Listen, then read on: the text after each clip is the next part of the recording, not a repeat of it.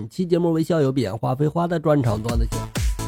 呃，笑哥最近有点感冒，这说话好像有点，你懂的哈。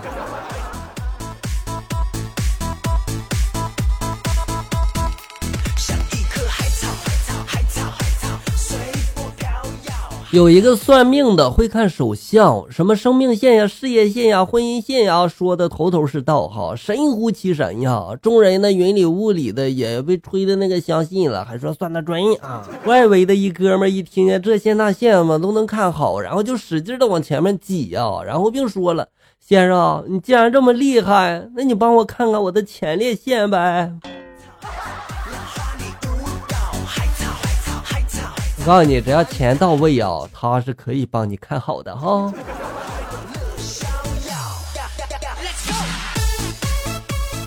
昨天下午家里面安排跟一个妹子相亲，我俩呢就接到家里的死命令，必须跟对方吃完饭才能回家。时间还早，我和妹子在这个茶馆里面尴尬无语中，哎呀，然后呢，妹子一直在那抽着烟玩手机游戏，而我看她玩的正欢，我就从自己包里面拿出了即将完工的十字绣，都是被逼的，散了散了。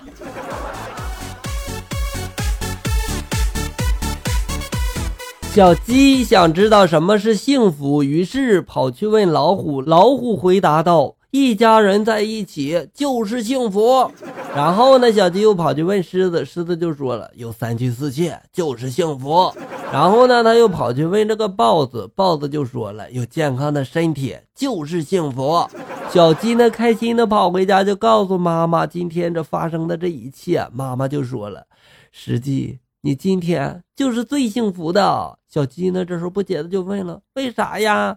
鸡妈妈就说了：“你今天能活着回来，就很幸福了呀。”对呀，求你问的那几个人儿啊，多悬呀！还好没把你吃掉。昨天和室友玩到很晚才回宿舍，回到宿舍之后都累成狗了。他直接在这个床上，然后就睡着了。我就问他：“你怎么不洗澡呢？”室友这时候回复就说了：“洗完澡就睡不着了。”谁叫你洗澡的时候不老实啦？一朋友家喜得千金，非常的高兴。但是他养的哈士奇呢掉毛，迫于无奈呢，朋友就发布了一条朋友圈：爱犬友情送出，唯一条件必须爱狗人士。我一兄弟急匆匆的就跑回家去接狗了，并信誓旦旦的就说了：“我真的是很爱狗狗的，如果你把狗狗送给我，我发誓，我明天就可以请你吃狗肉。”这怎么放心的交给你呀？有一会儿去这个新街口坐这个公交途经一地，然后车上呢就广播报站了哈，北京师范大学。然后我前排的这个座位啊，有一个大约六七岁的小胖子，听见这个声音之后，呼的一下就弹起来，嚷嚷着就说了啊：“妈妈，还有这个北京师范大学呀，我吃多少可以上这个大学呀？”只要你能吃，就能上。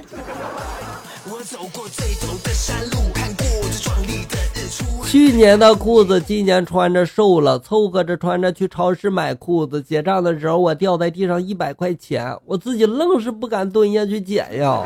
我就对身边的小男孩说了：“你帮叔叔把那钱捡起来好吗？”小孩呢，把钱就捡起来，然后就说了。我捡到的钱为什么要给你呀？谁捡的是谁的？这谁家小孩呀？你给我回来！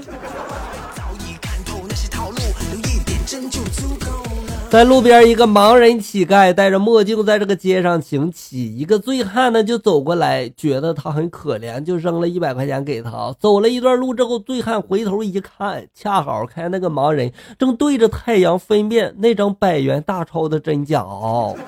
醉汉呢，这时候过来一把就夺过钱，就说了：“你不想活了？竟然骗老子！盲人乞丐一脸委屈的就说了：“大哥呀，真对不起啊，我是替朋友在这看一下子哦，他是个瞎子，去上厕所了。其实呢，我是一个哑巴。”那醉汉就说：“哦，是这样子呀。”于是醉汉呢就扔下钱，又摇摇晃晃的走了。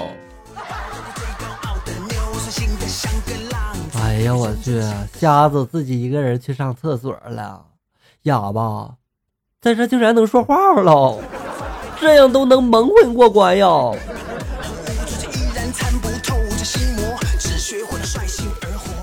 精神病人，然后他们两个在那对话哈，一个精神病人就说了：“你看我最近完成的这本小说怎么样呀？”另一个精神病就说了：“不错不错。”不过就是这人物多了点呀。这时候精神病院的护士进来就说了：“你们把那个电话号码本给我放回家。”精神病人的世界真好玩儿。有一天，笑哥问他爸爸：“爸爸，我是不是傻孩子呀？”爸爸就说了：“你个傻孩子啊，你怎么会是傻孩子呢？”那么问题来了，笑哥到底是不是傻孩子呢？猴子问狐狸：“你猜大象放屁打一歌名叫什么呀？”狐狸就说了：“废话，古巨基的好想好想呗。”这时候乌龟伸出脑袋就说了：“哎呀，我去，我还以为是动力火车的当呢。”其实两者结合起来才是正确的答案，你没有发现吗？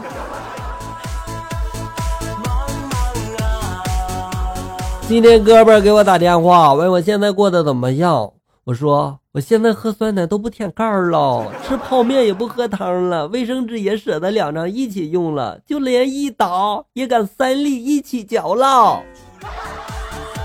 哇哦，有钱人你好。